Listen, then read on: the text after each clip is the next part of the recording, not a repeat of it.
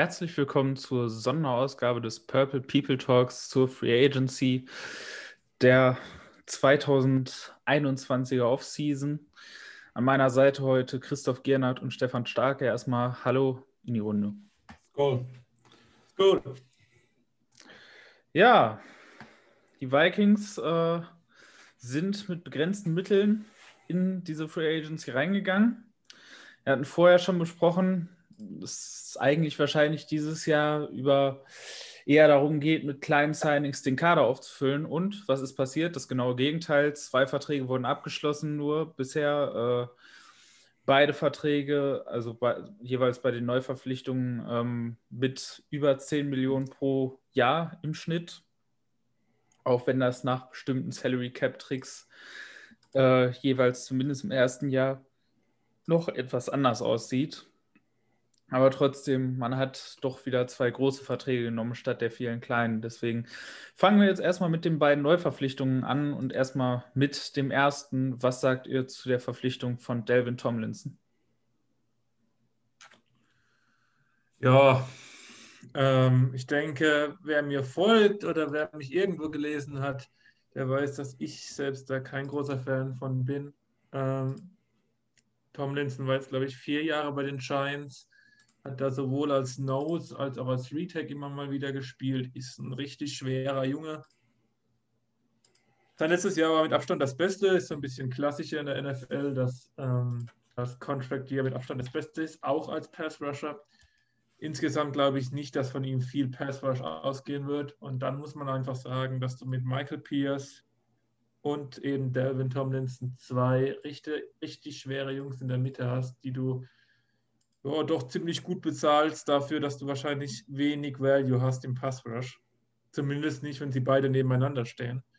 Ähm, du hast weiterhin keine Antwort aufs Retake, meiner Meinung nach. Ja, du wirst die beide spielen lassen nebeneinander, aber gerade im Passing Downs geht mindestens einer vom Feld runter. Und ähm, ich kann das einfach nicht verstehen. Ist mal wieder ein Signing, in dem sich unser ähm, Front Office die falschen Prioritäten setzt für eine Kaderplanung, zumindest in meinen Augen. Und ähm, es ist jetzt nicht der, ja, wie soll ich das sagen? Es gibt sicherlich auch noch schlechtere Signings, aber ich mag das überhaupt nicht, den Move.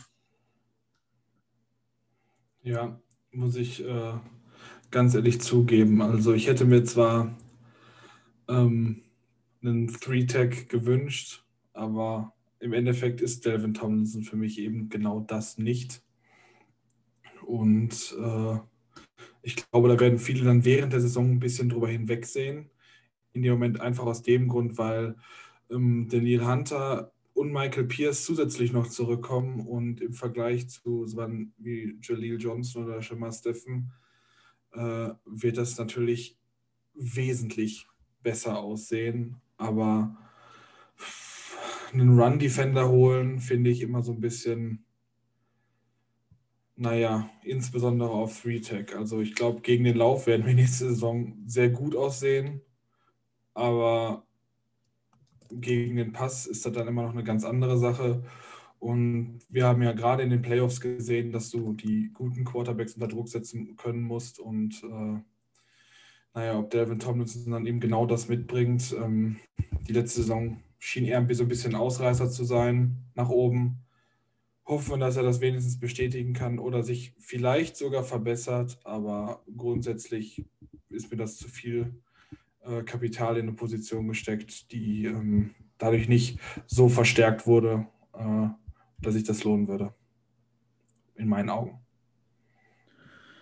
Ja, ich schließe mich da auf jeden Fall an. Also ähm, eigentlich gibt es so viele verschiedene Dinge, die ich da negativ an der Geschichte sehe, halt, A, natürlich, es wurde schon gesagt, der Pass Rush, ähm, der damit natürlich geupgradet wurde, aber seien wir mal ganz ehrlich, äh, die Hürde war jetzt nicht sehr hoch, um es mal vorsichtig zu formulieren. ähm, und ansonsten es ist immer noch kein guter Pass Rush, ähm, zumindest durch die Mitte und ja, das kann funktionieren, wenn du zwei gute Edge Rusher hast.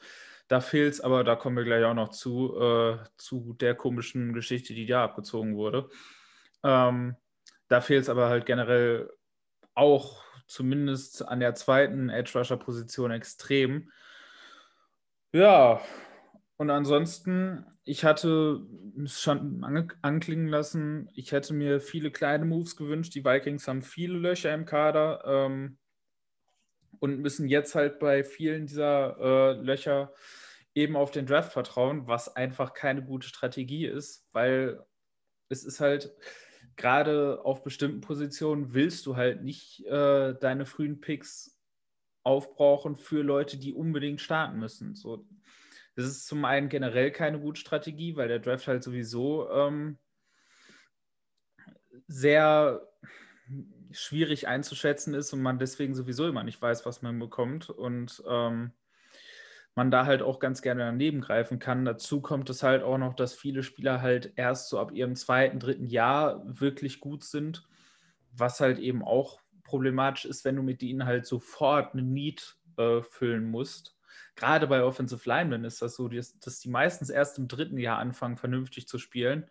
Also, dass man das wie im letzten Jahr hat, wo, ähm, wo dann drei oder vier Offensive Tackles richtig, richtig gut sofort in ihrer Rookie-Saison gespielt haben, das ist nicht normal. Und davon brauchen wir uns jetzt irgendwie nicht blenden lassen. So, das ist, ja, es ist leider, mh, hm, leider sehr problematisch, diese Denkweise. Und ähm, es ignoriert halt einfach die Tatsache, dass die Vikings noch an vielen anderen Stellen Nachbesserungsbedarf haben, der halt jetzt wahrscheinlich auf den Draft fällt und ähm, dazu halt eben wieder die starke Priorisierung auf Run Defense und ähm, ja, ich verstehe es zum Teil, dass man sagt, okay, wir wollen die D-Line wieder äh, fest gegen den Run machen, damit Simmer halt wieder mit seinen Sechs-Mann-Boxen spielen kann ähm, und das halt einfach die Freiheiten gibt, wieder Simmers Defense zu spielen, kann ich verstehen, aber dafür hätte man nicht so viel Geld ausgeben müssen.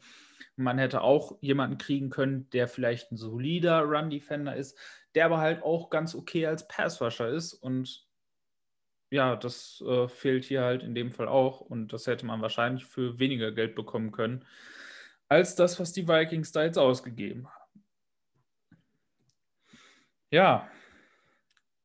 Stefan? Ja, ich habe so ein bisschen die Sorge, ähm, also ich glaube, wir sind uns alle drei sehr einig, so ein bisschen die Sorge, dass das Zimmer so einzelne Spiele dazu überbewertet. Ähm, ich habe da ganz konkret dieses Saints-Spiel im Kopf, das wir, glaube ich, alle gesehen haben wo uns Alvin Kamara und die komplette O-Line der Saints, ja, man muss es einfach sagen, komplett in den Boden stampft. Ähm, die Frage ist, ob man daraus eben dann solche Kaderentscheidungen machen, die wirklich weitreichend sind. Tom Linson ist auch nächstes Jahr im Kader. Ich denke, das kann man bei dem Vertrag ziemlich sicher sagen. Habe den Piers-Deal jetzt nicht genau im Kopf, aber ich bin mir auch sicher, dass der mindestens über zwei Jahre geht. Nicht? Okay, Jonas schüttelt den Kopf. Ähm, auf jeden Fall sind wir dieses Jahr beide an sie gebunden.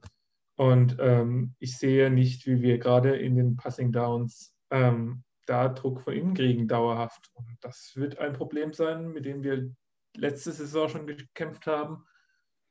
Und ähm, outside sieht die Sache insofern nicht besser aus, dass unser bester Passrusher vielleicht gar nicht für uns aufläuft. Auf der anderen Seite freue ich mich gleich auf Jonas Kommentar, weil ich weiß, was er von dem Move auf der anderen Seite auf Edge gesehen hat.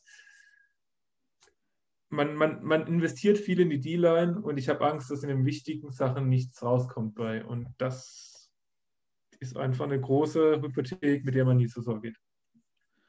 Ja, zumal, ähm, also nochmal zu dem Michael Pierce-Vertrag, ähm, der ist nach dem Opt-out ja auch ein bisschen äh, anders, weil ja der Bonus sich nicht verschoben hat, ähm, sondern nur die, das Basisgehalt hat sich nach hinten verschoben. Deswegen ist das ein bisschen äh, anders als die ursprüngliche Struktur. Es gibt noch Garantien, also er hat, glaube ich, noch vier oder fünf Millionen.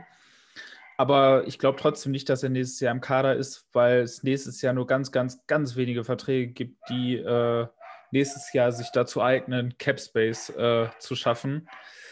Und ja, das, äh, da ist Michael Pierce halt einer der ganz wenigen. Also außer Pierce ist da nur noch Colquitt und äh, Cousins, der dann eben entweder getradet oder verlängert werden muss.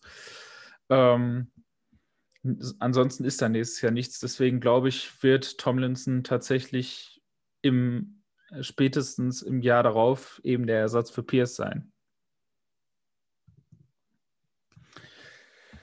Dann kommen wir mal zum anderen Free Agent Signing, ähm, zu dem zweiten großen Neuzugang, nämlich Patrick Peterson. Vom Namen her natürlich äh, hört sich das erstmal gut an, hat unterschrieben für 10 Millionen ein Jahr, ähm, hat einen Capit von 8 Millionen, weil die restlichen 2 Millionen halt in Incentives, also in Boni quasi äh, angelegt sind, aus statistischen Kategorien, die letztes Jahr nicht erreicht worden sind, weshalb äh, selbst wenn, der Boni wenn die Boni erreicht werden, das erst im kommenden Jahr gegen den Salary Cap zählen würde.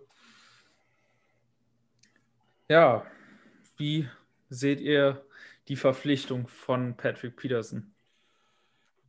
Ja, also im Endeffekt hatten wir ja auch schon vor der äh, Free Agents jetzt darüber gesprochen, dass wir ähm, noch ein bisschen Erfahrung auf Corner brauchen, weil wir da halt eben nur die ganzen jungen Leute haben mit äh, Gladney, Densler, Hughes und Co. Ähm, und grundsätzlich ist Patrick Peterson ja ein super toller Spieler. Die Sache ist die, er hat letzte Saison definitiv merklich abgebaut. Also soll, ist die Frage jetzt in der Genauigkeit, ähm, liegt es was auch nur ein Ausreißer nach unten oder nicht, finde ich schwer zu beurteilen, aber einen 31-jährigen äh, Corner, so viel Geld, finde ich schwierig. Ich glaube, da hätten wir ähm, günstiger auch andere erfahrene Spieler in den, in den Kader holen können und äh, dafür Geld auch auf anderen Positionen frei zu machen. Also, ich meine, Kyle Fuller, den ich für zumindest aktuell besser halte, geht für eine Million mehr Capit zu den, äh, zu den Broncos. Ähm, Xavier Rhodes wäre möglicherweise ein Kandidat für eine Rückkehr gewesen. Ob der Lust gehabt hätte, ist natürlich eine andere Geschichte. Aber wenn man sich den Cornermarkt anguckt, da gibt es viele ähm, ja, ganz gute Corner und äh, Veteran Corner auf dem Markt, die vermutlich günstiger gewesen wären und vielleicht nicht dieses große mögliche Upside mitbringen, dass ein Peterson, wenn er seine Superform wieder erreicht hätte, aber ob er die halt erreicht, ist für mich sehr fragwürdig, insbesondere nach der letzten Saison. Und ja, bin ich auch nicht so begeistert von. Ja, man muss halt schon fragen, ob da überhaupt noch Upside ist. Also ähm, Peterson ist 31, ähm, Februar 31 geworden. Und die letzten zwei Jahre ging das einfach rapide bergab. Ähm, stimmt, Patrick Peterson war mal auch über einen längeren Zeitraum der beste Corner der Liga, da bin ich fest davon überzeugt, aber das sind jetzt schon vier, fünf Jahre. Und wie gesagt, seit 2019 geht es eigentlich stetig bergab. Ähm, ich habe da wirklich Zweifel, ob der sportlich uns so viel weiterhilft.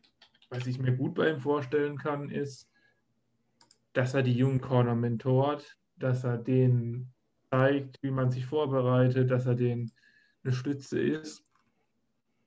Aber rein sportlich für den Preis finde ich den Deal nicht gut.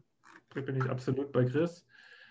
Ähm, es gibt einige Namen, die auch jetzt noch verfügbar sind, die zumindest auf einem ähnlichen Niveau für viel, viel weniger Geld uns gegeben hätten. Denkt er an Gary Conley aus Houston, ähm, wenn wir mal outside bleiben, inside gibt es noch viel mehr Möglichkeiten. Äh, Xavier Rhodes, wobei ich nicht glaube, dass der wieder zu uns gegangen wäre. Ähm, Quinton Dunbar, der jetzt ein schlechtes Jahr hatte in Seattle, ähm, aber davor richtig gut war in Washington. Also auch Outside, wenn ich wirklich einen Outside Corner will, dann gibt es da bessere, jüngere und günstigere Alternativen. Die meisten Spieler treffen eigentlich zwei von den drei Sachen, besser, jünger oder günstiger. Und dann muss ich sagen, sind mir 8 Millionen, vielleicht sogar 10 Millionen, aber wahrscheinlich eher gegen 8 Millionen sehr viel für einen Mentor. Ja, das sehe ich auch, auch in dem Fall wieder genauso. Ähm, Ja, ob das sportliches Upside ist, ich denke schon. Ich glaube einfach, dass äh, in, im jetzigen Alter äh, die Defense der Vikings einfach besser ist als die, als die Defense der äh, Cardinals für ihn, weil äh, die Cardinals Defense halt sehr viel Man-Coverage von ihm äh, noch verlangt hat, noch wo er sowieso immer etwas schlechter war als in Zone. Ähm, es ist auch eine Defense, die nach wie vor von, also die Cardinals haben auch nach wie vor noch von ihm verlangt, mit Nummer 1 Receivern mitzugehen, denen zu folgen, ihn teilweise bis in den Slot zu folgen. Das hat ihm natürlich geschadet. Das kann man auch äh, wenn man sich beispielsweise mal die Grades äh, Splits zwischen Outside und Slot anschaut, ähm, dann sieht man sehr deutlich, ähm, dass ihm das geschadet hat.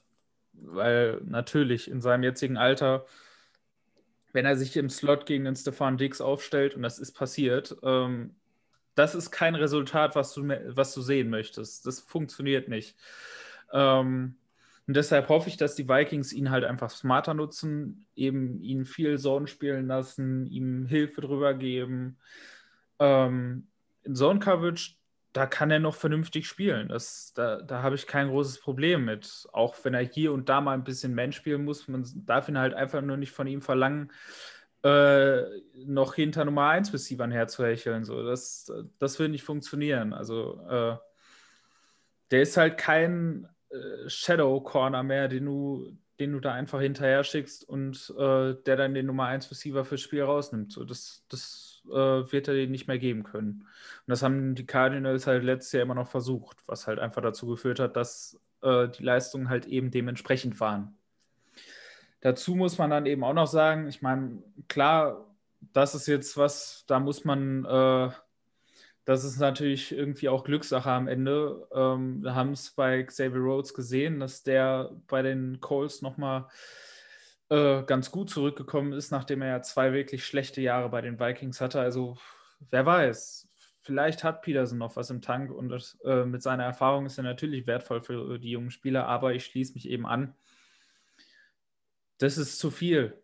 Und es ist der zweite große Vertrag gewesen. Ähm, für, ich wiederhole mich, einen Kader, der Auffrischung an ganz, ganz vielen Stellen gebraucht hätte und der tiefer an vielen Stellen gebraucht hätte. Und mit diesen zwei großen Verträgen hat man sich das Leben halt diesbezüglich sehr schwer gemacht. Wir werden gleich noch darauf kommen, was eventuell noch möglich ist.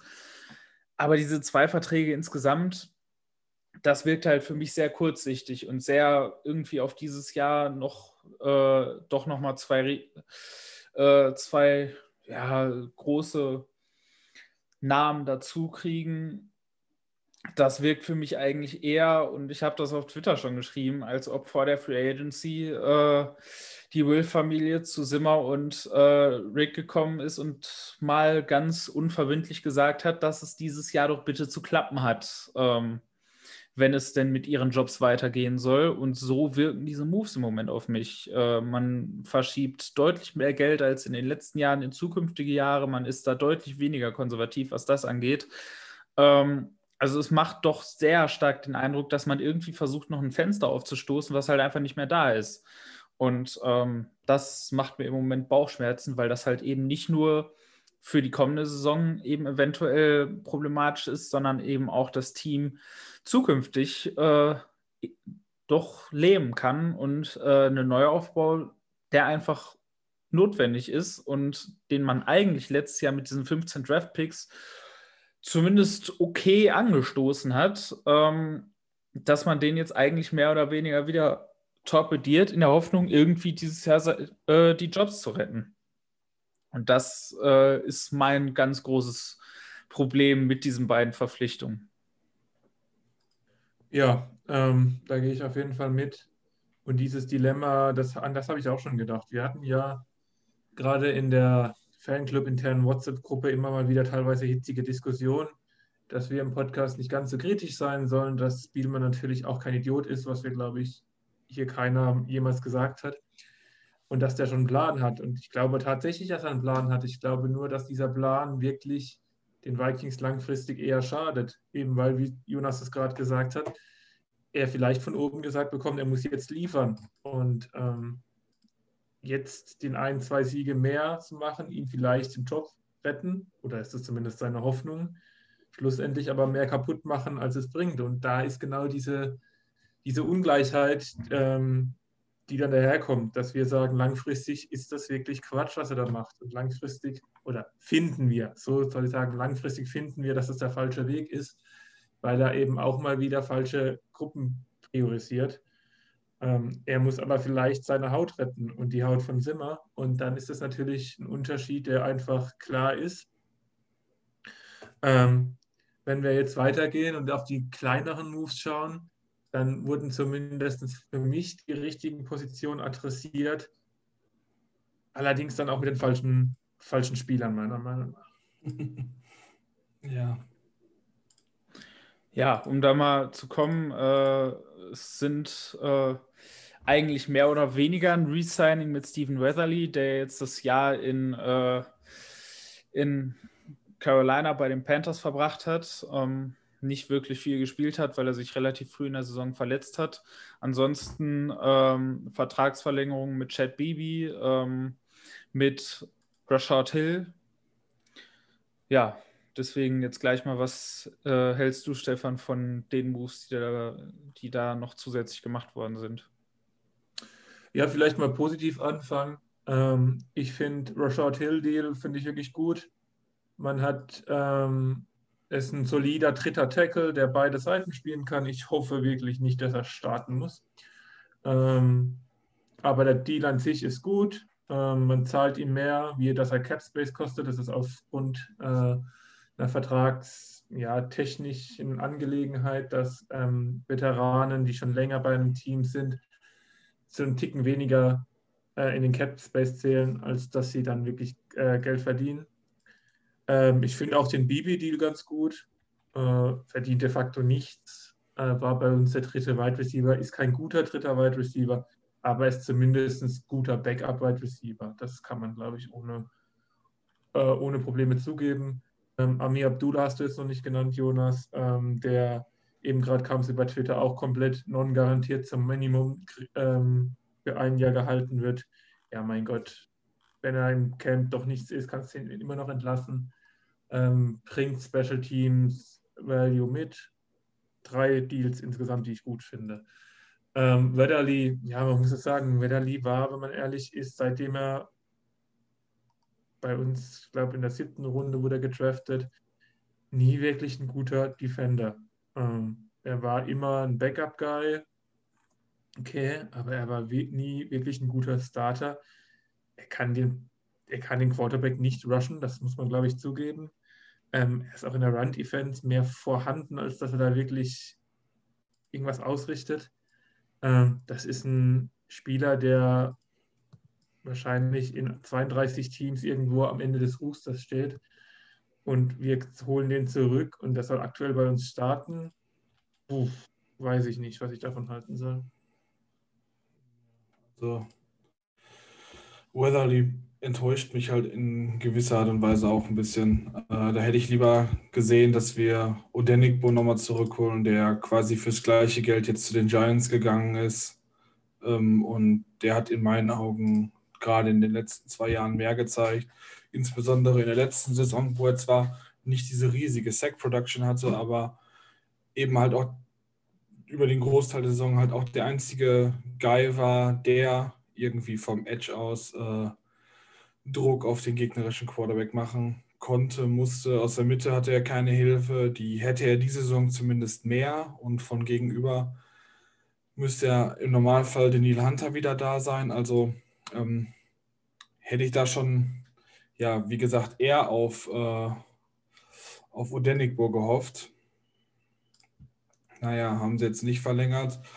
Ähm, Hill kann ich zustimmen. Äh, gut als Swing Tackle, äh, als dritter Mann, der dann da reinkommt, ähm, kann man zumindest nicht drüber meckern. Äh, ja. Und sonst ist insgesamt ja tatsächlich nicht so viel passiert, äh, was, was Zugänge angeht. Ähm, sonst würde ich als Abgang noch ansprechen äh, Anthony Harris, der ähm, ja, der dann keine Verlängerung mehr bekommen hat. Und äh, in der nächsten Saison für die Philadelphia Eagles auflaufen wird. Für einen, ich glaube, 5 Millionen, 4 Millionen Vertrag insgesamt mit einer ganz äh, komischen Struktur und jede Menge Void Years, aber dadurch haben wir dann auf Safety noch mal ein bisschen mehr Bedarf, um uns dann weiter zu verstärken. Ja, ich starte dann auch mal positiv. Ich war auch, äh, ich fand auch den Hill-Vertrag wirklich gut. Ich hoffe auch nicht, dass er starten muss, aber es wäre halt so, wenn man gesagt hätte, okay, wir, ähm, wir gehen in die Free Agency, wir adressieren Safety, wir adressieren Veteran Corner, wir adressieren die Offensive Line, Interior Offensive Line, weil alles billig und gehen dann in den Draft in der Hoffnung, in der ersten Runde einen Tackle zu nehmen und falls er nicht fertig ist, dann spielt halt Rashad Hill für ein paar Spiele. Das ist eine solide äh, Fallback-Option, das ist okay. Das kann man machen, das wäre äh, wär ein guter Prozess gewesen und äh, deswegen der Vertrag, der Vertrag ist gut. Ähm, ich hoffe, ich hoffe auch, dass da noch jemand anders starten wird, aber das ist halt, das ist halt mindestens irgendwie eine Backup-Option. Das ist jetzt nicht total äh, total schlimm. Also das, da wird jetzt nicht alles auseinanderbrechen. Zumal die Vikings ja ihre Tackles durch äh, viel Play-Action und Screens und so weiter ja auch relativ äh, beschützen, um das mal vorsichtig zu sagen. Also ähm, von denen wird ja nicht so arg viel gefragt. Das muss man eben auch mal dazu sagen. Chad Bibi Oh, weiß ich nicht, ob ich das gebraucht hätte, aber mein Gott, ist Minimumvertrag, deswegen auch Amir Abdullah. Ich hätte mir da auch, äh, ich hätte den auch nicht zurückgebraucht, ähm, gerade wenn irgendwann jedoch der Plan ist, dass er wieder Kicks returnt. Das brauche ich nun wirklich nicht. Ähm, aber mein Gott, nicht garantierter Veteran-Minimumvertrag, darüber werde ich mich nie aufregen. Das, äh, das ist kein Problem.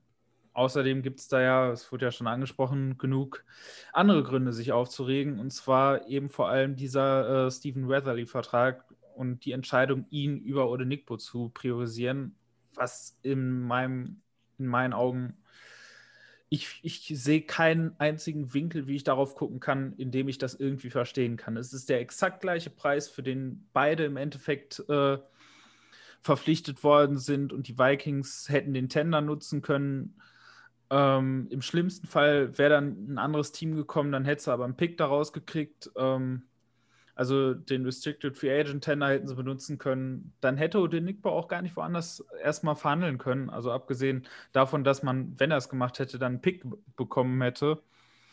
Aber dann hätte man ihn halt gehabt und ähm, man hätte ihn für das gleiche Geld gehabt, wie äh, man jetzt Stephen Weatherly hat, obwohl Odenigbo halt eben offensichtlich der klar bessere Spieler ist. Und äh, ihr habt schon gesagt, also Weatherly, ähm, ja, selbst als Rotational Guy jetzt keiner der besseren, um es mal vorsichtig zu sagen. Ähm, das ist jemand, den kann man irgendwo als Nummer 4, 5 äh, auf dem Death Chart vertreten, aber ganz, ganz, ganz sicher nicht als Starter. Also es ist halt wirklich als Passrusher überhaupt nicht vorhanden und Stefan hat es gerade schon ganz gut äh, umschrieben, als auch als Run Defender maximal da anwesend. Mhm. Ähm, aber ähm, mehr halt eben auch einfach nicht. Und äh, auch da schon wieder die Priorisierung auf Run Defense über ähm, Pass Rush auch das macht mir schon wieder Bauchschmerzen. Und ganz ehrlich, ich weiß, Odenigbo äh,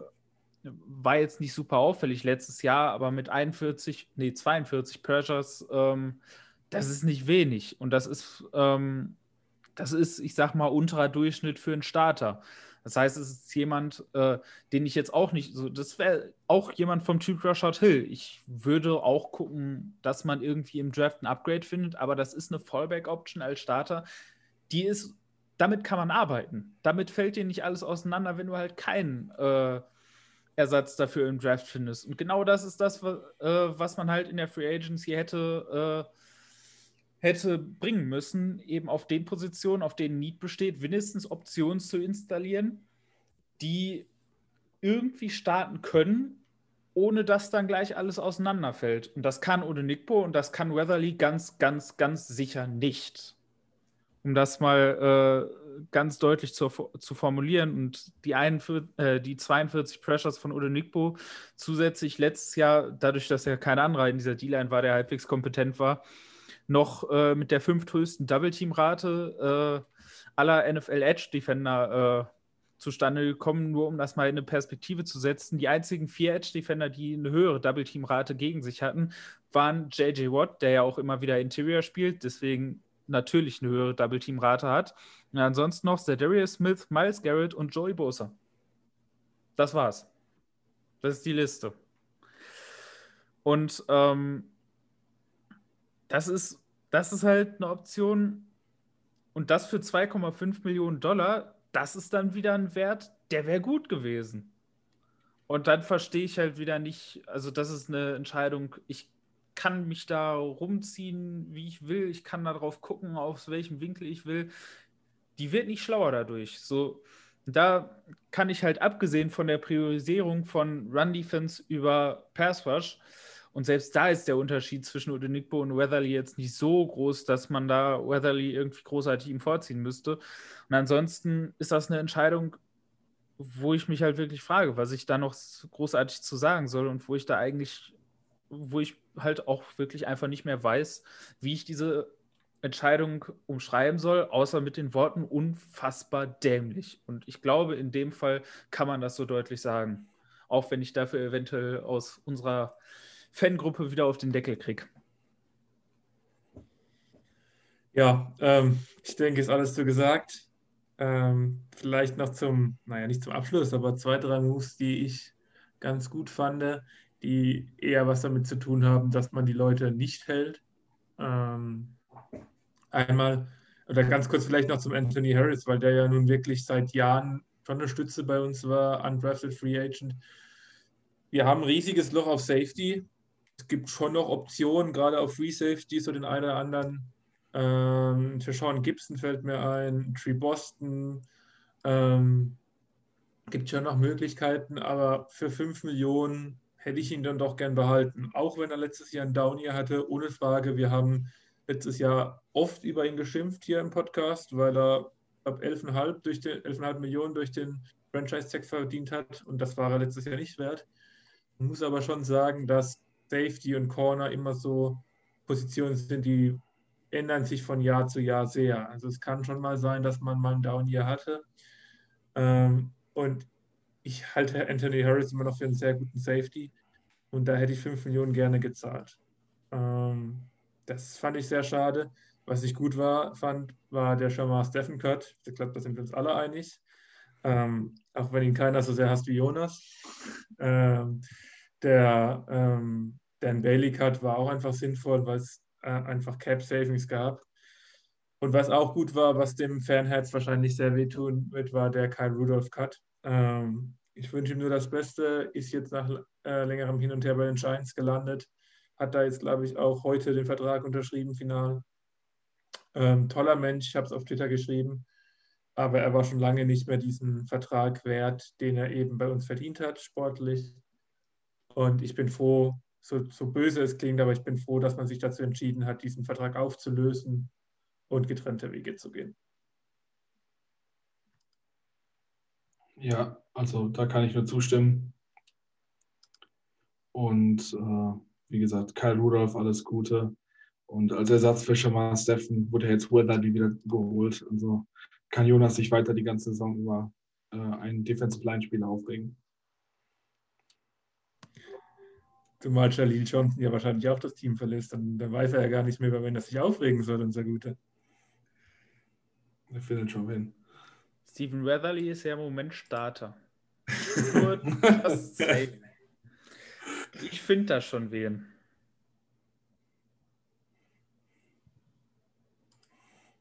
Ja, was die Cuts angeht und die Spieler, die uns verlassen haben, ähm, ich weiß nicht, warum man in allen also warum man nicht den Vertrag von Harris gematcht hat, das hätte man problemlos machen können. Und Harris für 5 Millionen oder Patrick Peterson für 8? Ich wüsste, wofür ich mich entscheiden würde. Ähm, und ich glaube nicht, dass Harris großartig die Absicht hatte, wegzugehen, ähm, wenn die Vikings äh, ihn gewollt hätten tatsächlich. Klar, ich habe äh, auch die Gerüchte gelesen, dass man wohl versucht hat, ihn zurückzubekommen. Aber dass man den Vertrag nicht mitbieten konnte, boah, da musste ich dann erstmal schlucken. Das Zweite, was mich auch gestört hat, ähm, ja, Riley Reeve. Ich kann es verstehen, dass man, äh, dass man ihn auf seinem bisherigen Gehalt nicht behalten wollte. Und da kann ich mir eventuell vorstellen, dass da auch Reeve gesagt hat, nee, nachdem, äh, nach dieser blöden Nummer, ähm, ich glaube, da war er ziemlich äh, unglücklich drüber letztes Jahr nach dem Garco-Trade, dass die Vikings ihn dann direkt vor der Saison äh, da wegen seinem Vertrag angesprochen hatten. Ich glaube, dass äh, das hatte er sich gemerkt und deswegen glaube ich, wäre ein Paycut bei den Vikings dieses Mal schwierig zu verhandeln gewesen. Aber als ich dann gesehen habe, dass er für 7 Millionen zu den Bengals geht, muss ich dann doch wieder sagen, boah, hätte man da echt nichts Besseres finden können. Ähm, ja, ich weiß es nicht. Also auf jeden Fall Glückwunsch Bengals. Äh, das ist ein super Vertrag, den die da gekriegt haben. Ja, aus Vikings Sicht ist da halt ein neues Loch entstanden auf einer Position in der Offensive Line, die eigentlich seit Jahren äh, relativ stabil war. Die Vikings, das ist ja eigentlich das Paradoxon, obwohl die Vikings ja seit gefühlt immer O-Line-Probleme haben, also nicht immer, aber jetzt seit vielen Jahren, waren die Tackle in den letzten Jahren durchweg solide. Also seit 2017 haben die Vikings kein schlechtes Tackle-Play mehr gehabt äh, von ihren Startern. Das muss man einfach so sagen. Und das ist einfach auch wertvoll. Ähm, und wenn man irgendwann doch mal versuchen will, eine äh, konstante Offensive Line zu basteln, dann sollte man das vielleicht nicht aufreißen. Und deswegen ähm, bin ich mal gespannt, wie man das ersetzen wird, weil Reef war im letzten Jahr der beste Passblocker der Vikings und äh, bei einer Line, die insgesamt nicht sehr gut war im Passblocking, jetzt noch den besten wegzunehmen und bisher keinen Ersatz zu präsentieren, der äh, gleichwertig ist, ist für mich keine positive Aussicht auf nächstes Jahr, wenn ich da ganz ehrlich bin. Ja, ansonsten die sonstigen Cuts verstehe ich. Äh, Steffen war ein No-Brainer auf seinem Vertrag von dem ich bis heute nicht weiß, wo er den hergekriegt hat. Ähm, Dan Bailey auch, also da gab es da gab's eigentlich keine zwei Meinungen. Dann äh, der Paycard für Colquitt war auch notwendig, der ist dann nächstes Jahr weg ähm, bei seiner aktuellen Vertragsstruktur, weil er dann über drei Millionen einspart, wenn man ihn cuttet. Und ansonsten Anthony Barr mit seinem Paycut. Auch das hilft den Vikings jetzt natürlich. Ähm, auch wenn der eben auch nächstes Jahr Free Agent wird und man dann auch gleich mal wieder ein Loch auf Linebacker hat. Ähm, das hat ja so gut funktioniert letztes Jahr. Aber gut. Man muss vielleicht mal sagen, ich habe das gerade mal, ist ein bisschen schwierig zusammenzurechnen zu vergleichen aufgrund dieser Void-Year-Regelung. Aber sagen wir mal so, wir hätten nicht viel drauflegen müssen, wenn wir ähm, Harris und Reeve gehalten hätten und anstatt dessen eben nicht Tomlinson geholt hätten, sondern irgendeinen x-beliebigen Guy, der ganz gut in der Run-Defense ist. Und wenn man das dann vergleicht, zwei Starter auf wichtigen Positionen, teilweise sehr wichtigen Positionen mit Reeve als Offensive Tackle, die beide in dem System schon performt haben, ähm, dann tut es doch richtig weh, weil man macht zwei Löcher auf äh, für einen, nennen wir ihn mal Three-Tag, sind wir mal schon so, so gnädig, ähm, der einfach zu viel verdient, der ein Jahr wirklich was gezeigt hat in dieser Liga. Ähm, das tut schon sehr weh. Ja, da kann man, glaube ich, nicht viel anderes zu sagen.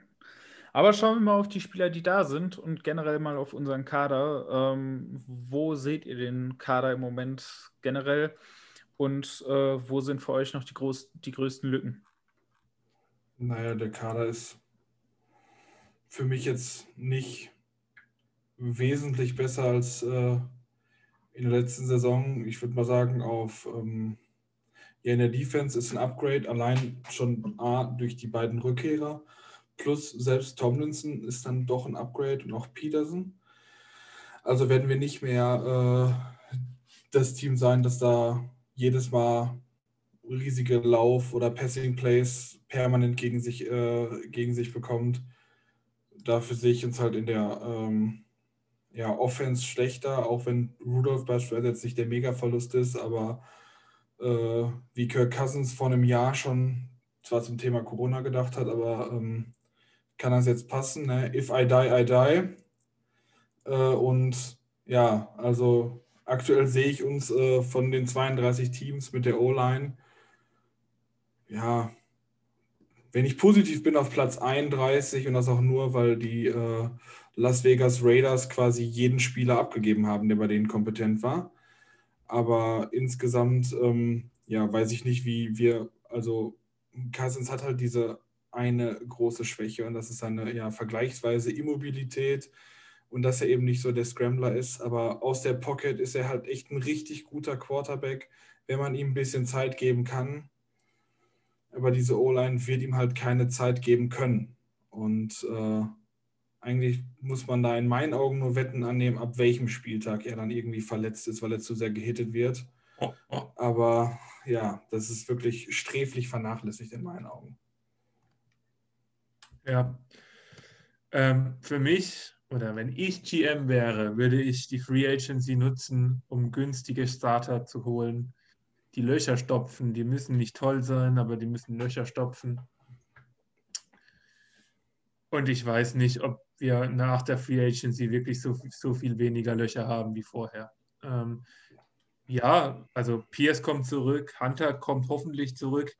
Ähm, das, kann man nicht, das kann man nicht anders abstreiten. Da werden zwei Positionen deutlich verstärkt. Tomlinson ist eine Verstärkung, auch das stimmt, unabhängig von dem, was wir in zahlen. Also die D-Line sollte schon den Schritt nach vorne machen, auch selbst wenn Möllerli da tatsächlich starten soll, sollte die besser sein als letztes Jahr.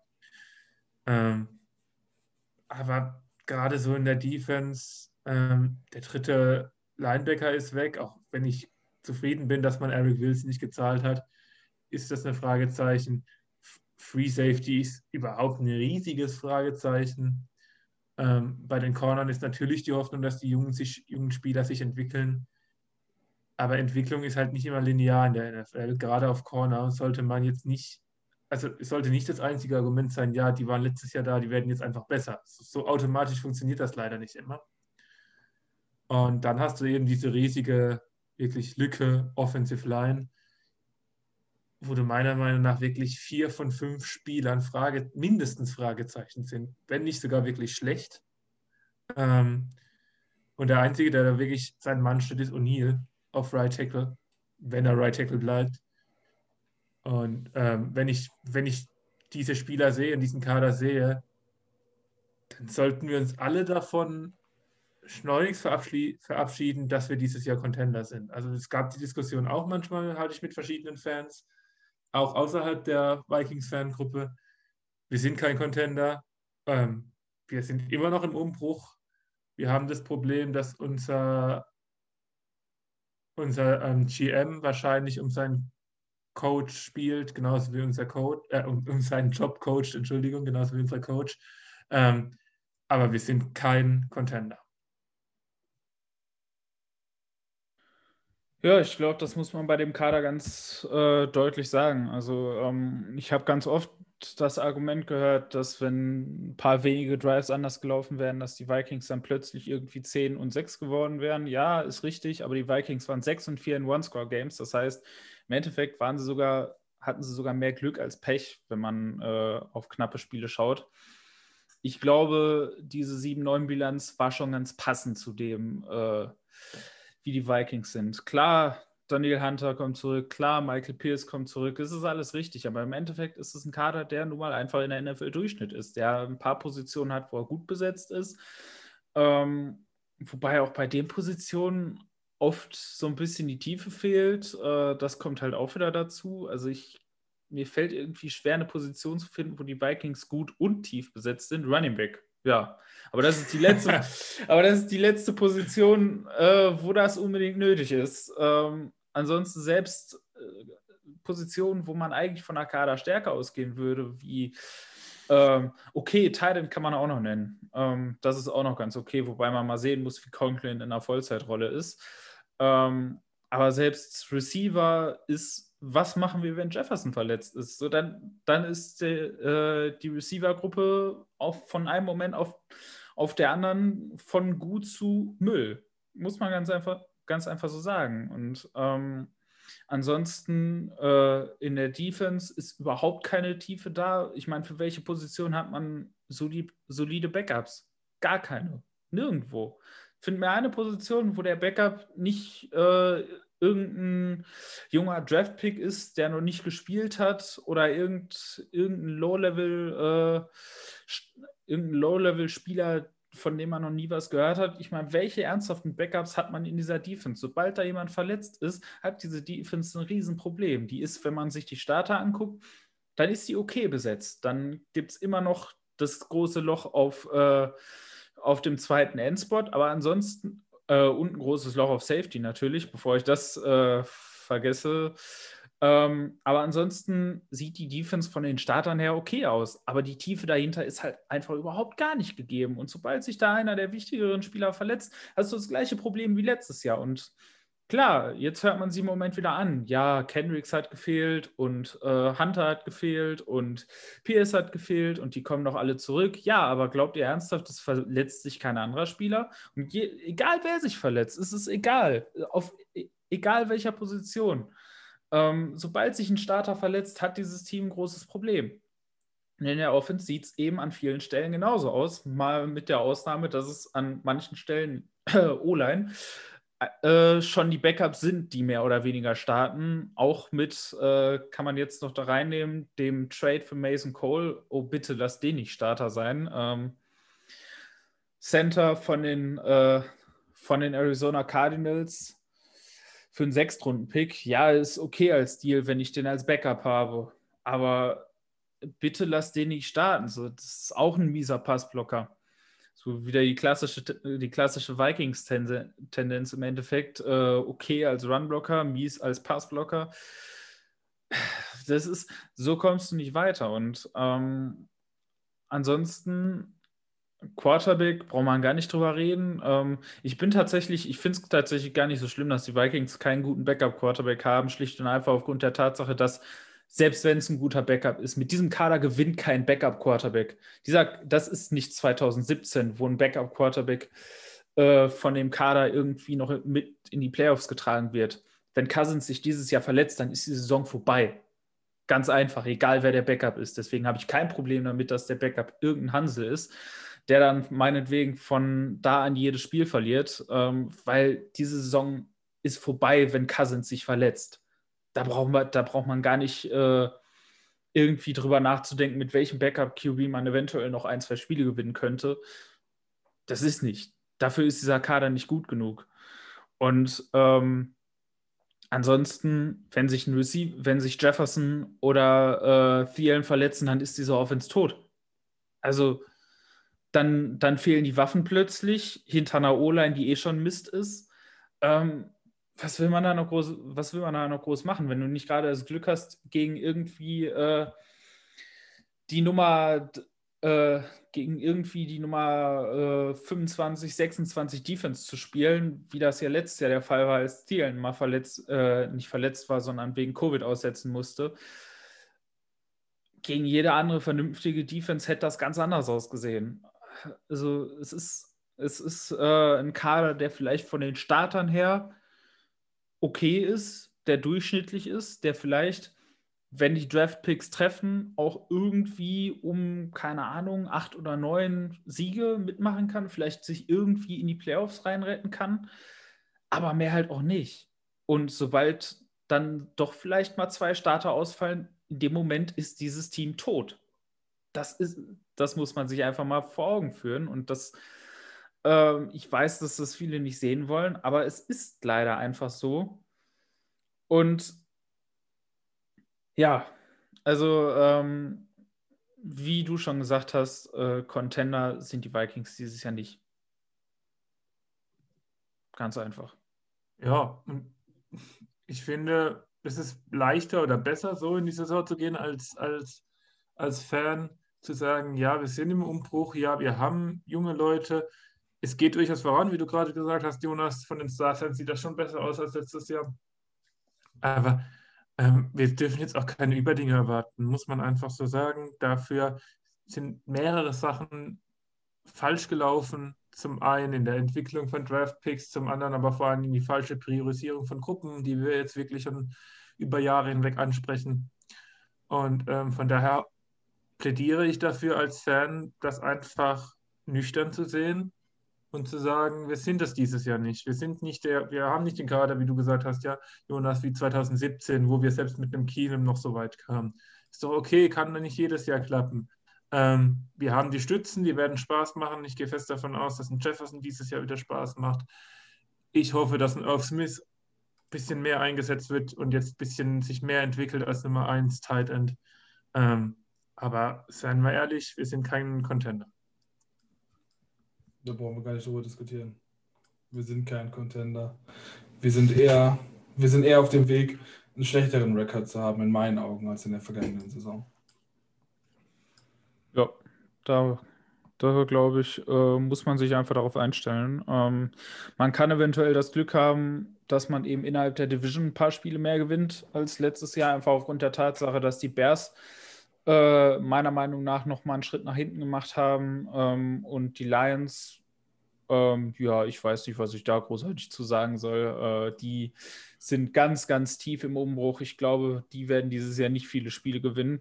Vor allem nicht mit Jared Goff. Also, ähm, ja, da kann man eventuell ein paar Siege rausholen. Aber ansonsten das kommt auch noch dazu, ähm, wenn man sich anschaut, gegen äh, wen die Vikings nächstes Jahr spielen. Also der Spielplan ist hart. Äh, ja. Insbesondere wenn man sich anschaut, dass man gegen die NFC West spielt mit den Seahawks, den 49ers, den Cardinals. Ähm, da, da wird es mir ganz flau und vor allem natürlich auch mit den Rams äh, mit Stafford. Ähm, oh, da äh, wird mir gleich ein bisschen anders irgendwie. Und ähm, ja, also das, das wird sehr, sehr, sehr schwierig nächstes Jahr. Und da habe ich große Probleme, mir das vorzustellen, dass die Vikings da großartig angreifen können. Ja, das wird ja noch, noch, noch fieser gefühlt. Äh, mit den anderen Conference Opponents müssten die Cowboys und die Panthers sein. Ich gehe davon aus, dass die Panthers möglicherweise verstärkt sind, die Cowboys normalerweise auch. Also die werden auch nicht so ein Verletzungspech haben wie, wie letztes Jahr, wo gefühlt jeder O-Liner und Prescott ausgefallen ist. Der kann man auch so sehen, aber dann die Interconference Opponents, äh, die AFC North, wo man dann gegen Cleveland, Baltimore, Pittsburgh und die Bengals ran muss. Puh, also das wird auch nicht einfacher. Und es gibt ja dann dieses Jahr sogar das erste Mal ein 17. Spiel, aber da weiß ich noch nicht genau, wer es sein könnte. Ich habe gelesen. Chargers sind es. Sind schon bestätigt, dass es die Chargers ja. sind? Ja, das wird auch nicht einfach. Also das Einfachste darin sollte normalerweise sein, äh, wahrscheinlich Chicago und äh, Detroit in dem Spielplan. Also. Was natürlich schon stimmt, vieles ändert sich. Das ist das Schöne an der NFL. Du weißt vor dem äh, vor dem Saisonstart selten wirklich, oder es gibt viele Teams, die anders eingestellt wurden vorne, vorneher. Aber man, wie gesagt, was wir uns alle drei uns einig sind, äh, wo wir uns vielleicht ein bisschen zu einig sind für manche, aber ähm, ja, lasst mal die, das Super Bowl-Tattoo 2022 Vikings mal noch nicht auf eurer Haut. Lasst es mal noch, noch beim Tätowierer. Wir können 2023 wieder drüber reden, aber ähm, sind wir mal realistisch. Hm. Ja, dann blicken wir doch mal in die Zukunft und vor allem natürlich in die nahe Zukunft bis zum Draft. Das äh, kann ja durchaus noch was passieren. Die Vikings haben ja auch Raum. Äh, durch, die, äh, durch den Paycut von Bar stehen die Vikings aktuell bei jetzt 8,5 Millionen ähm, aufgrund des äh, Trades für Mason Cole. Ähm, das ist auch erstmal nur das Geld äh, was bis zum Draft quasi zur Verfügung steht, aufgrund der Tatsache, dass äh, ja Kyle Rudolph mit einer Post-June 1 äh, Designation besetzt worden ist. Das bedeutet, mal für die, die das nicht kennen, dass Rudolphs Vertrag bis zum 1. Juni noch äh, in den Büchern der Vikings steht. Das heißt, und bei den 8,5 Millionen, die die Vikings jetzt haben, ist der Rudolph-Vertrag noch, äh, noch bei den Vikings gelistet. Das bedeutet, den äh, Cap-Raum, den bekommen die erst später. Ähm, das führt dazu, dass man das Dead Money auf, äh, auf 2021 und 2022 aufgeteilt hat. Und im Endeffekt werden die Vikings deswegen dann äh, nochmal das Geld für Rudolph eben am, äh, am 2. Juni bekommen. Das ist natürlich die Sache, gerade wenn es dann eben darum geht, die Draftpicks äh, zu verpflichten. Dafür steht dann das Geld zur Verfügung. Das bedeutet, dass man die 8,5 Millionen, die die Vikings jetzt haben, bis zum Draft auch ausschöpfen kann und nicht gucken muss, oh, kriegen wir die Draftklasse da noch rein, weil dafür ist auf jeden Fall gesorgt. Deswegen, was sind für euch noch Moves, ähm, die eventuell gemacht werden können bis zum Draft und natürlich vielleicht auch eventuell irgendwie danach, wenn man merkt, dass man die eine oder andere Position nicht bekommen hat? Ja, ähm, was meiner Meinung nach unbedingt angegangen wird, ist ein Free Safety, einen ordentlichen Veteran Free Safety. Das Schöne an der Safety-Position ist, irgendwie gibt es da jedes Jahr ordentliche Spieler in der Free, Agency, auch später, die relativ bezahlbar sind. Ähm, das ist dieses Jahr genauso wieder. Ich denke da an Malik Hooker, der ähm, ehemalige First-Round-Pick von den Colts, der nie seinen Draft-Status wirklich ähm, untermauern konnte, aber ein solider Free Safety ist. Genau das, was wir brauchen. Eine Xavier Woods aus Dallas geht in eine ähnliche Richtung, hatte nie den großen Namen wie Hooker, ähm, kann aber auch wirklich den Centerfielder spielen, wobei wir ja relativ viel mit zwei tiefen Safety spielen, dass dieses, diesen Elite Free Safety wir gar nicht brauchen. Ähm, das ist so eine Baustelle, die meiner Meinung nach angegangen werden muss. Selbst wenn man plant, frühen Safety zu ziehen, ist auch ein dritter Safety durchaus was Wichtiges. Und dann würde ich einfach noch in der Interior Offensive Line Leute holen, die relativ günstig sind, die bestenfalls nicht getradet werden müssen und ähm, die einfach im Camp competen und sagen wir mal vorsichtig ausgedrückt nicht so die wirklich schwierigste Konkurrenz haben bei unserer Interior O-Line und dann hoffentlich einer davon eben sich einen Starting-Spot holt. Ähm, da gibt es nicht ganz so die Auswahl wie bei den Safeties, muss man ehrlicherweise sagen. Ähm, der Bushi von Detroit fand ich ganz gut. Ähm, da kann man natürlich auch ins, kommt man schnell ins Alter mit Lane Taylor. Der ist weg. Der ist weg? Ja. Oh, okay. Ähm, dann kommt man natürlich schnell ins Alter mit äh, Lane Taylor, Taylor. Nick Easton ist ein alter Name, den wir kennen, ein alter Bekannter. Das sind alles keine Superstar-Guards, da brauchen wir gar nicht drüber reden. Aber sie sind, glaube ich, besser wie all das, was wir haben. Und zumindest die Chance für wenig Geld sollten wir nutzen. Ich glaube, die Hälfte von dem, was noch auf dem Markt ist, ist gefühlt besser als das, was wir haben. Äh, Zumindest die, die ein bisschen gestartet sind in der vergangenen Saison. Und da wird man bestimmt ein, zwei vielleicht äh, Guys drin haben oder sogar drei, die man für zwei, drei Millionen oder so vielleicht oder weniger eigentlich sogar bekommt. Also äh, und die uns auf jeden Fall massiv weiterhelfen würden. Aber irgendwie habe ich das ungute Gefühl, dass da nicht viel passiert, aber so wie jetzt kannst du einfach nicht in die Saison gehen. Also selbst, also auch nicht mal in den Draft, weil du ja fast schon bei dem Lied darauf angewiesen wärst, äh, da irgendwie ziemlich viel zu investieren an Picks und ähm, das haben wir in den letzten Jahren gesehen, dass es bei Online unbedingt nicht, äh, nicht so gut ist und dass wir das nicht so gut evaluieren können, gerade in Minnesota. Und dann sollte man sich nicht irgendwie überschätzen. Und ja, auf den Positionen, wie gesagt, Safety, Offensive Line, da muss was passieren, denn äh, sonst sehe ich da ziemlich schwarz, weil das sind echt die mit Abstand größten Lücken, die wir haben.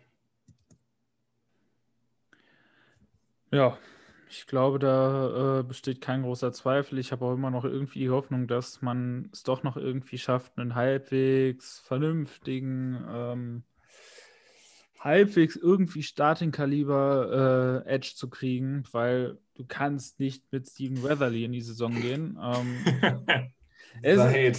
Es, es, es, ist einfach so, wie, wie soll das funktionieren? Ähm, also es gibt noch Leute auf dem Markt, ob das ein Carlos Dunlap ist, ähm, wie viel auch immer der bekommen mag. Äh, da muss man natürlich gucken, dass man da nicht auch schon wieder zu viel bezahlt. Ob das ein Carlos Dunlap ist, ob das ein Alden Smith ist, wenn er denn äh, clean bleibt. Melvin ähm, Ingram. Für Devin Clowney, der ist immer ein Elite Run Defender. das ist also, tot. Also es gibt, also es gibt Leute, die da noch, die da noch okay sind. Ähm, das heißt, da hoffe ich noch, dass da irgendwas passiert, auch wenn ich befürchte, dass es nicht der Fall ist. Ähm, ja, ansonsten Interior Offensive Line geht nicht anders. Bus. Ich habe auch schon wieder das blöde Gefühl, dass man jetzt diesen Sechs-Runden-Pick für Mason Cole getradet hat und einfach damit geht. Ähm, darfst du eigentlich nicht machen, aber ich habe das Gefühl, dass es, dass es so passiert. Ähm, also wenn wenn man sich noch Kandidaten anguckt, die eventuell vernünftig sein könnten, ähm, mein absoluter Traumfit wäre Austin Reiter, der, äh, der Center der letzten Jahre bei den Chiefs, hat äh, immer gut in, äh, in Pass Protection ausgesehen. Ja, er hat nur Center gespielt und müsste dann wahrscheinlich auf Guard wechseln. Und ich bin kein großer Fan davon, dass Leute wechseln. Aber ganz ehrlich, das ist ein Spieler, der hat, im, der hat in seiner NFL-Karriere noch nie mehr als zwei Pressures in einem Spiel zugelassen da nehme ich das in Kauf. Ähm, hat auch äh, eine 70,1 PFF-Grade im Zone-Blocking, also sollte auch ins Schema passen, sollte das Schema vernünftig spielen können. Äh, ich glaube es nur irgendwie nicht. Ähm, das, zumal ich auch bisher nichts davon gehört habe, dass die Vikings da irgendwie hinterher sind. Ähm, anderer Name, den ich auf jeden Fall äh, dazu nehmen würde, ist Ben Garland, hat auch mal Center, mal Guard gespielt. Ähm, hat sich in den letzten Jahren auch gesteigert im Pass Protection, war da nie toll, aber halt irgendwie immer Durchschnitt.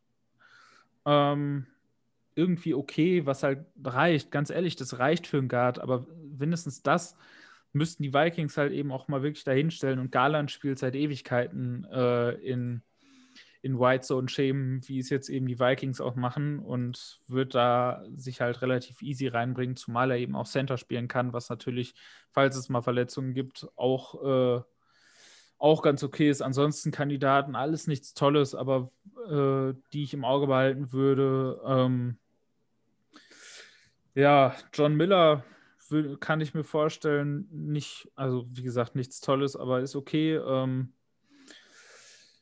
Lane Taylor, auch wenn das mit seinen Verletzungen schwierig ist. Chris Reed hat letztes Jahr äh, in Pass Protection ganz mies angefangen, aber dann äh, sich gefangen und ist auch ein relativ guter Sonnenblocker.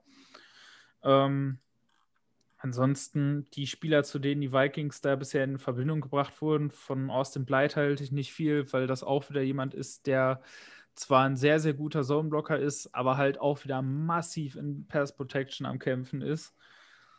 Und ähm, Forrest Lump, bitte. Also auch das schon wieder so ein Name, äh, der ist mal irgendwo aufgepoppt und der war mal ein relativ hoch gehandelter Zweitrunden-Pick.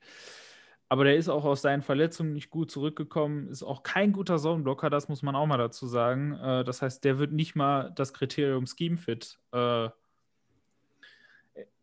erfüllen. Und also der hat gar nichts gezeigt bisher, äh, was irgendwie jemanden davon überzeugen könnte, dass er es vielleicht doch noch in dieser Liga schaffen könnte. Klar, man muss ihn so ein bisschen ähm, zugute halten, dass er halt bisher einfach auch kaum gespielt hat. Nur letztes Jahr hat er komplett gestartet und das hat aber sehr, sehr, sehr schlecht ausgesehen, um es mal vorsichtig auszudrücken. Ja, es sind nicht viele tolle Optionen da. Auch Nick Easton bitte nicht als Starter einplanen. Äh, aber das hat man sich im Endeffekt eben jetzt auch selbst zuzuschreiben, dass man da nicht vorher äh, den einen oder anderen geholt hat, der da gewesen wäre. Und es gab genug Spieler, die einen guten Wert gehabt hätten und die für gar nicht viel Geld gegangen sind. Und um das abzuschließen, ja, Safety. Safety ist auch dringend notwendig. Äh, Stefan hat gerade schon ein paar Namen genannt. Ich weiß nicht warum, aber aus irgendeinem Grund sind die Vikings scheinbar mehr an eine Box Safety interessiert, was ich gar nicht verstehe. Weil dann macht die ganze Strategie mit äh, Tomlinson und den Sechs-Mann-Boxen eben keinen Sinn mehr, wenn du halt einen Box Safety holst. Äh, dann spielst du halt relativ wenig Too High. Und die Namen, die ich da bisher gesehen habe, ähm, Woods fände ich okay, weil der kann halt auch tief spielen. Das ist nicht toll, aber es ist solide und kann tief spielen und kann aber halt auch, auch nah an der Line spielen. Da können die Vikings wenigstens äh, wieder flexibel äh, in Coverage arbeiten. Äh, den anderen Namen, den ich gelesen habe, äh, wo es, glaube ich, gleich den nächsten dicken Rant von mir geben würde, äh, wenn der kommt, ist Will Parks, äh, der ein reiner Box-Nickel-Guy ist, der letztes Jahr sagenhafte 32 Snaps Deep gespielt hat ähm, und absolut nicht covern kann. Das kommt noch dazu. Aber an dem scheinen die Vikings offensichtlich das meiste Interesse zu haben, weil, Überraschung, er ist ein vernünftiger Run-Defender. Ja, äh, ihr merkt, was ich von den Prioritäten da im Moment halte. Ähm, ja, ansonsten, eigentlich sind da viele coole Namen noch da. Äh, Stefan hatte schon Gibson schon genannt, äh, Trey Boston, Duron Harmon. Ähm, diese Safety-Klasse bietet genug. Also einen vernünftigen Safety für wenig Geld zu finden, das sollte jetzt nicht die ganz große Herausforderung zu, äh, sein. Also da müsste man schon aus Vikings Sicht, da ist dann auch das äh, das Geld am Ende keine Ausrede, sondern äh, da darf man halt einfach nicht daneben greifen und das sollte eigentlich nicht zu schwer sein. So, das sind die Prioritäten, die ich auf jeden Fall in der Free Agency noch hätte. Aber damit sind wir mit den Vikings eigentlich mehr oder weniger durch. Und deswegen wollen wir jetzt auch mal ein bisschen auf andere Teams gucken. Teilweise äh, bewundernd eventuell ein bisschen neidisch. Auf der anderen Seite aber eben eventuell auch ein bisschen gehässig gegenüber dem einen oder anderen Team, äh, nachdem wir jetzt bisher eigentlich nur die Vikings hier getrashed haben für ihre Free Agency-Entscheidung. Und deswegen zum Abschluss dieses Podcasts mal äh, eure Picks für den größten Gewinner und den größten Verlierer bisher der Free Agency, eurer Meinung nach. Ja, dann fange ich mal an. Ähm, ist schwierig, da wirklich ein Team zu finden. Ähm, fangen wir mal an mit dem größten Verlierer, weil ich denke, das ist das Leichteste. Dann müsst ihr jemand ein anderes Team nehmen. Das sind für mich die Houston Texans. Ähm, schwer gebeutelt. Ähm, die Texans haben natürlich erstmal das Problem mit Deshaun Watson. Ähm, das ist ganz klar ein Top-Spieler, ein Top-Quarterback, jung, wertvoll der weg will, der wohl wirklich immer noch weg will, der jetzt noch andere Probleme hat. Ich will da gar nicht so drauf eingehen, weil ich glaube, spekul spekulieren bringt in dem Fall gar nichts. Ähm, der auf jeden Fall andere Probleme hat. Und unabhängig, selbst wenn Watson bleibt, verstehe ich die komplette Free Agency nicht. Da werden Spieler geholt, ähm, die haben alle so einen kleinen Namen, die hat man schon mal gehört teilweise, für, für Geld, auch gar nicht so viel ausgegeben, aber einfach ohne Grund irgendwie eingekauft. Ähm, der Kader ist für mich der schlechteste der Liga, auf jeden Fall ohne Watson. Ähm, und ähm, die, die Texans haben natürlich auch keine Picks, die, äh, zumindest solange Watson noch im Kader ist, die, mit denen sie planen können. Und da fehlt es einfach an allen Ecken und Enden. Und für mich sind die wirklich vielleicht, also so viele Baustellen und Fragezeichen habe ich sonst in keinem Kader. Und die sind wirklich am weitesten weg von allen Teams, um irgendwie erfolgreich zu sein. Ähm, bestes Team fällt mir das deutlich schwieriger. Ich habe mich für die Jets entschieden. Man mag es kaum glauben. Ähm, die Jets, eine der Chaos-Franchise der letzten Jahre. Ähm, aber die haben wirklich, wirklich gute Moves gemacht. Die haben ähm, mit, mit Corey Davis ähm, eine solide Nummer 2 geholt. Die haben mit Carl Lawson einen sehr guten Passrusher geholt. Die haben mit Sheldon Rankings einen Inside Rusher geholt. Ähm, das sind alles Moves, die nicht zu teuer waren, die viel, wirklich viel Value hatten, ähm, die die Jets weiterbringen. So, die Jets bleiben die Jets. Es in dem Kader gibt es sehr viele Löcher, insbesondere die O-Line und der Quarterback, wo ich für jeden Deutschen und auch jeden Jets-Fan insgesamt hoffe, dass man nicht auf die dumme Idee kommt, mit Sam Darnold als Starter weiterzumachen. Aber die Moves, die man gemacht haben, haben mir wirklich gefallen. Ja, dann mache ich mal weiter und ähm, muss quasi was anderes nehmen, aber ich mache es dann mal ein bisschen äh, ungewöhnlicher und sage tatsächlich, äh, meine beiden Verlierer, beziehungsweise der, mein Verlierer, mein Gewinner, standen beide letztes Jahr im Super Bowl. Und äh, die sind für mich genauso auch ausgegangen wie der Super Bowl. Und zwar der Verlierer, so ein bisschen in meinen Augen die äh, Kansas City Chiefs, die eben zwar sich mit äh, Joe Thuney und äh, Long zwei, sag ich mal, ganz gute äh, Guards, also mit Thuli vielleicht sogar den Top Guard, der in der Free Agency war, sichern konnten. Aber gleichzeitig hat man eben auch seine beiden äh, Starting Tackle verloren, die eigentlich, sage ich mal, die Leistungsträger in dem Team waren. Ähm, und man hat ja im Super Bowl gesehen, was passiert, wenn die beiden eben fehlen. Und ja, die beiden werden die ganze Saison jetzt, so wie es aussieht, nicht für die spielen. Äh, Jonas hat es gerade angesprochen. Austin Ryder ist auch weg.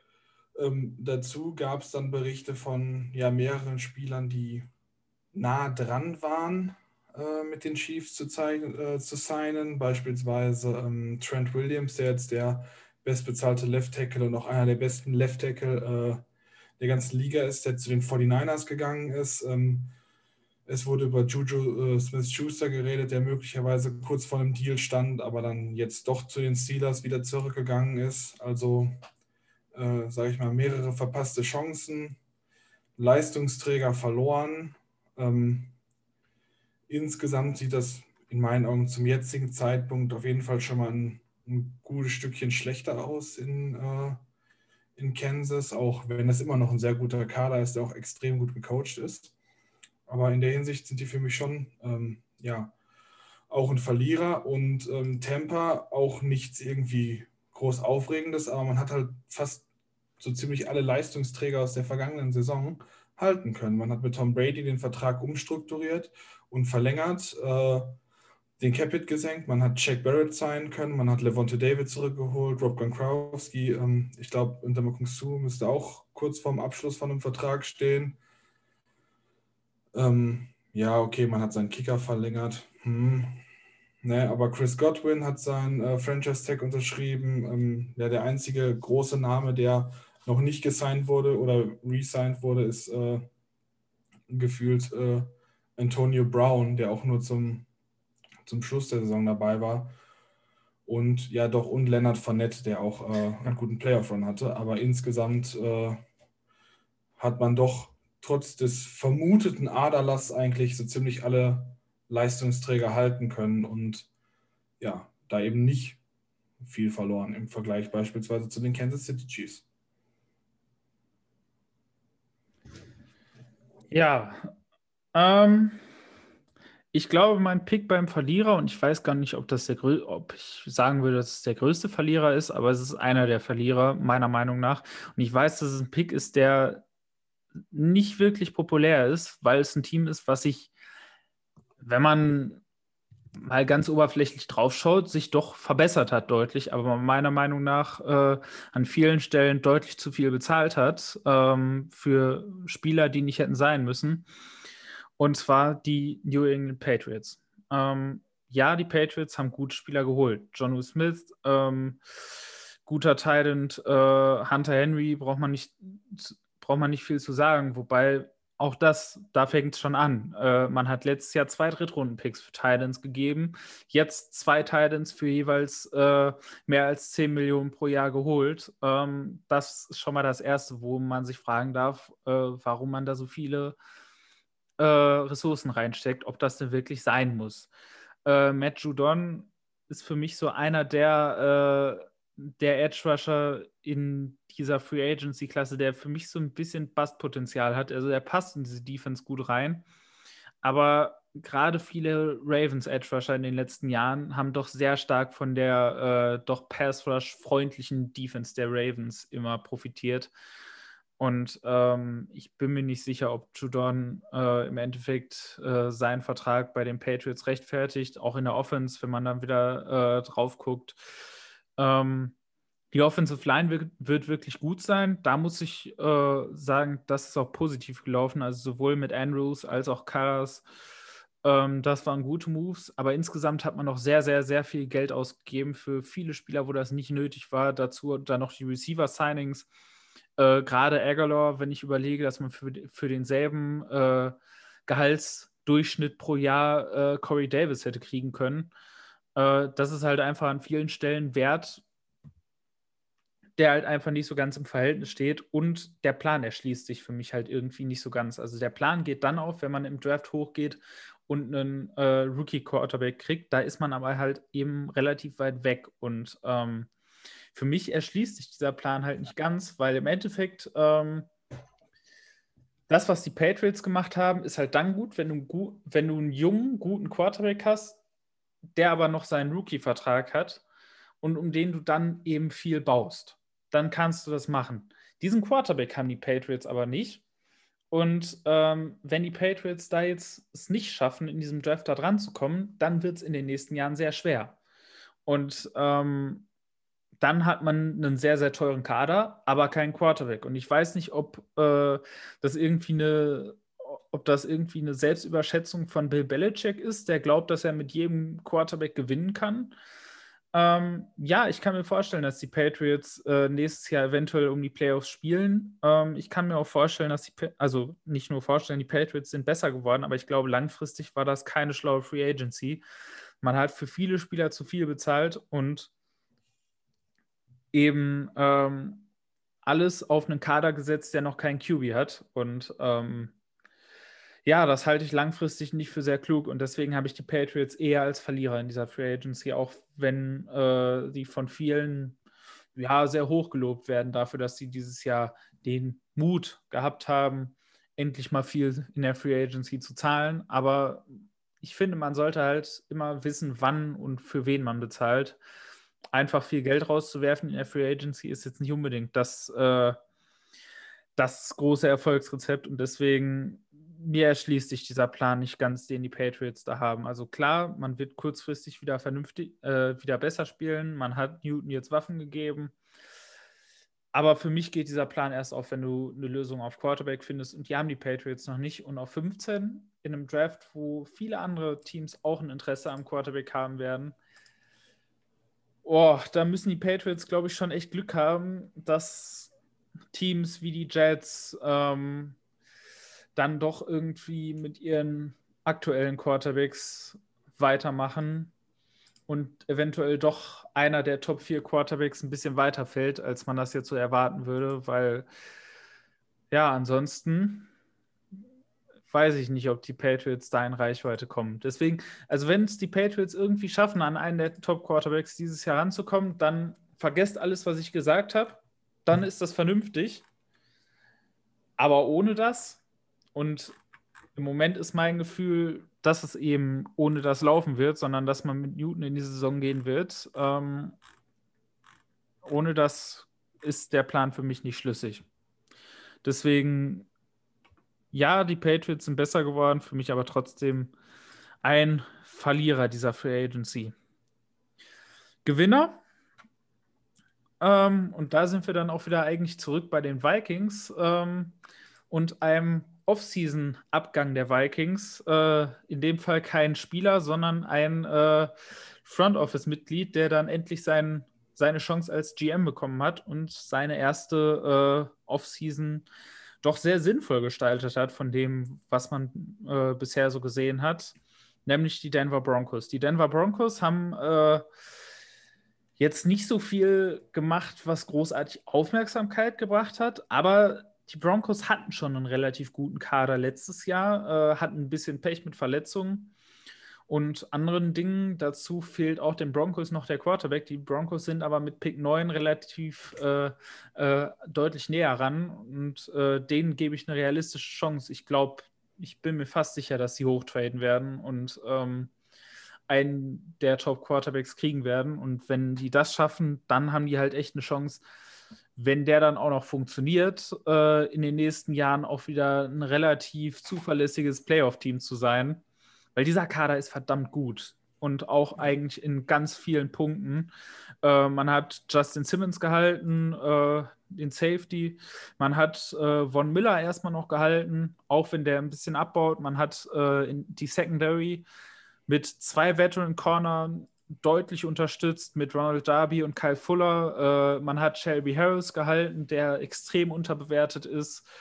Ähm, ja, und dann aus Vikings Sicht natürlich noch äh, Mike Boone als Nummer zwei Running Back wahrscheinlich äh, dazugeholt, jetzt wo Lindsay, wo Lindsay raus ist. Ähm, das sind alles Moves, die sind stimmig, das, die sind äh, gut für die Zukunft. Die Broncos haben nicht unnötig viel Geld rausgeschmissen, haben aber eben trotzdem punktuell sehr sinnvoll in die Zukunft investiert und haben jetzt eben im Draft die Chance, äh, noch die Quarterback-Position zu lösen. Und dann, wenn man sich das anguckt, gute Waffen, gute O-Line, ähm, ein toller defensiver Coach. Ähm, klar, wir haben es oft gesagt, äh, ist immer schwierig mit defensive-minded Head Coaches, aber ähm, ansonsten haben die Broncos wirklich alles, was man braucht, um äh, erfolgreich zu spielen. Und deswegen Hut ab, George Patton. Das war eine sehr, sehr stimmige und gute äh, Premiere Free Agency für den neuen GM. Absolut. Ähm, Habe ich auch sehr gerne gesehen, dass Patton da wirklich ordentlich macht. Quarterback bleibt halt so ein bisschen die Frage. Ähm, aber da hat er in der Situation nicht viel besser machen können, wie was er jetzt wirklich auf die Beine gestellt hat. Ja.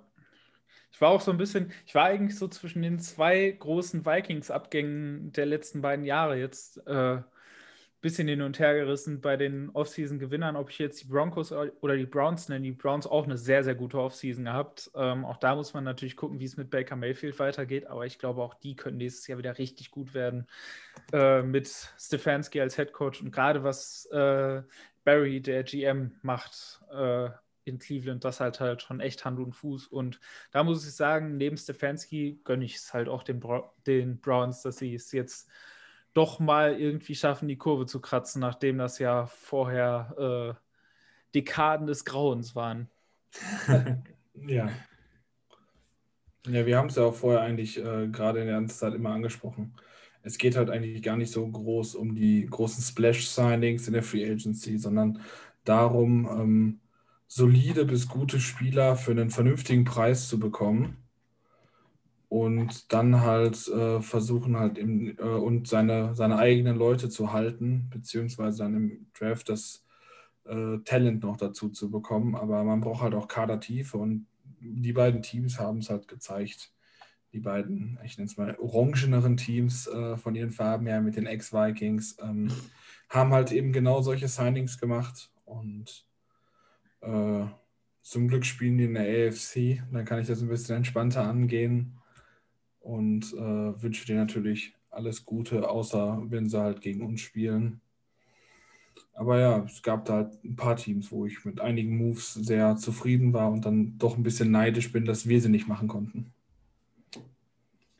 Damit äh, sind wir jetzt durch äh, für diese Sonderfolge Free Agency. Äh, keine Sorge, niemand muss lange warten, bis ihr uns wieder hört. Ähm, am Wochenende natürlich wieder normal mit der Draft Talk Folge.